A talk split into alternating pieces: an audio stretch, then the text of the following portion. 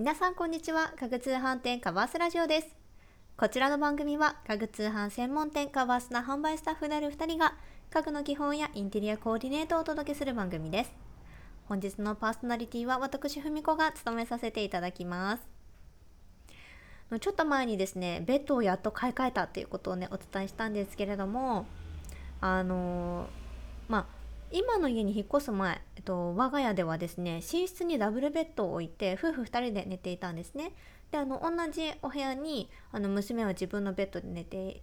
いるっていう状態をだったんですけれどもそのベッドを買い替えた今はシングルとダブルベッドをつなげて寝ています。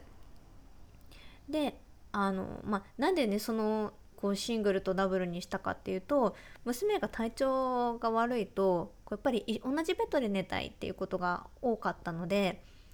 もう結構こうダブルベッドだとしんどいなって思う時が続いたっていうこととあの私が結構あの些細な音とか振動で起きてしまうんですね。睡眠がちょっと浅いタイプなのでそうするとダブルベッドってちょっとこう私の睡眠を取るっていうことに対してはちょっとねあんまりこういい環境ではなかったのでまあそういったこともあってあのシングルとダブルをつなげて、まあ、ゆったりと眠れるスペースに、まあ、変えていきました。であの夫婦2人でねダブルベッドを使っていた時初めのうちは何とも思わなかったんですね。なんならこうまあダブルベッドで夫婦が寝るのがは普通みたいな感覚だったんですけれどもあのまあ、今はちょっとダブルベッドで夫婦2人が寝るっていうのはなかなか難しいのかなって思うようになってきたんですね。なので今回のテーマをダブルベッドは夫婦2人で使うには狭いということについてシェアしたいなと思います。そもそもですねダブルベッドは2人で寝るには狭いのかという感覚について紐解いていきたいなと思います。で結論から申し上げるとですねダブルベッドにご夫婦やカップルお二人で寝るという場合窮屈に感じることがありますでベッドで2人で眠るとすると最低でも男性の肩幅と女性の肩幅と左右にそれぞれに3 0センチの余裕。これこれくらいのスペースが必要なんですね。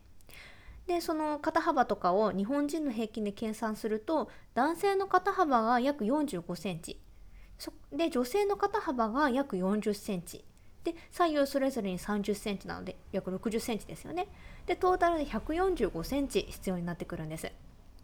であの一般的なダブルベッドの横幅というのが140センチなんですね。私結構狭いなと思ったんですけれどもリスナーの皆さんいかがですかね。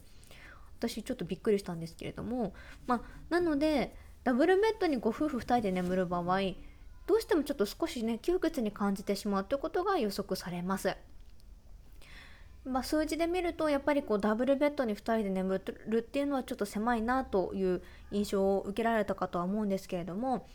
あの寝室のスペースの関係上ダブルベッドの使用をあの諦めきれないという方もね多くいらっしゃるんじゃないかなと思います。でそういう場合はですねマットレスの向きを変えてみるということを試してみてください。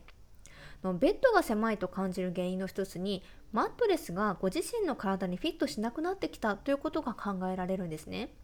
でベッドマットレスを使用している間に少しずつへこみが生じて寝心地が悪くなるということがあります。なのでベッドベッドマットレスとフレームが別々になっているタイプのベッドの場合、まあ、お掃除がてらマットレスを一度持ち上げて上下を逆さまにしてみるなどされてみてください。あとはですね、マットレスを少し厚みのあるものに交換するというのもおすすめです。ベッドマットレスのへこみが解消されると寝心地の悪さも改善されますのでベッドの狭さを感じにくくなるかなと思います今ご利用中のベッドが連結タイプのベッドであれば追加でセミシングルやシングルサイズのベッドフレームとマットレスを追加でご購入いただくというのもおすすめですでセミシングルをプラスすると横幅はのダブルベッドの140センチと80センチがプラスされるので約220センチになります。でシングルサイズをプラスすると横幅が140センチと100センチになりますので横幅が240センチになるんですね。だいぶ広くなるかなと思います。でどちらのサイズを追加していただいても実はあのキングサイズ以上の広々としたベッドが出来上がるんですね。なのでマットレスの隙間が気になるという方は隙間を埋める隙間パッドを合わせてあのご利用いただくか上記のサイズで使えるベッドパッドとボックスシーツを併用していただくのもおすすめです。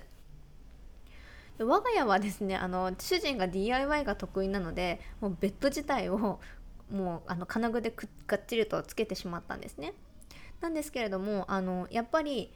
ベッドパッドとボックスシーツはあのこの連結させたサイズを使わないとあのマットレスとマットレスの間に娘とか足がちっちゃいので入ってしまうのでやっぱりあの連結させたサイズのカバーを使った方があの安心してお使いいただけるかなと思います。あとはですねベッドのサイズ感を変えた際はもちろんなんですけれどもダブルベッドだけの時にも掛け布団は2枚にしてご利用いただいた方がよろしいかなと思います。ダブルベッドに合わせたサイズの掛け布団を1枚でご利用いただくとお二人ね体を十分に覆うことが難しいですね。なのであの掛け布団の取り合いになってしまうというケースも多々あります。なのでシングルサイズの掛け布団を2枚ご利用いただくというだけでお布団からね体がはみ出ることなく寝心地もアップするかなと思います。是非色と試していただいてゆったりと眠れる空間を作ってみてください。いかがでしたでしょうか？今回はダブルベッドをご夫婦2人で使うには狭いということについてご紹介いたしました。ダブルベッドで2人で眠っていると次第に相手の寝返りや寝息が気になったりですとか時間が経つにつれてちょっと狭いかなと感じてしまうことがあります。今のダブルベッドをできるだけ活用しつつ必要に応じて新しいベッドをご購入いただくということも必要かなと思います。カバースにはおしゃれでかつゆったりと眠れるおすすめのベッドを取り揃えておりますのでぜひご夫婦お二人で快適に眠れるベストなベッドを探してみてください。ご夫婦で仲良くゆったりとお休みいただけるベッド選びのお手伝いができましたら嬉しいです。カバースラジオではインテリアや生活に関する質問を募集しています。例えばワンルームだけれどソファーとベッドは分ける。ダイニングのレイアウトに困っているのだけれどなどなどお悩みや気になるテーマを教えてください。皆さんがコメントしてくださったお悩みは番組のテーマとしてどんどん採用させていただきますので、是非お気軽にお声を聞かせてください。本日もご視聴いただきありがとうございました。それではまた次回の放送でお会いしましょう。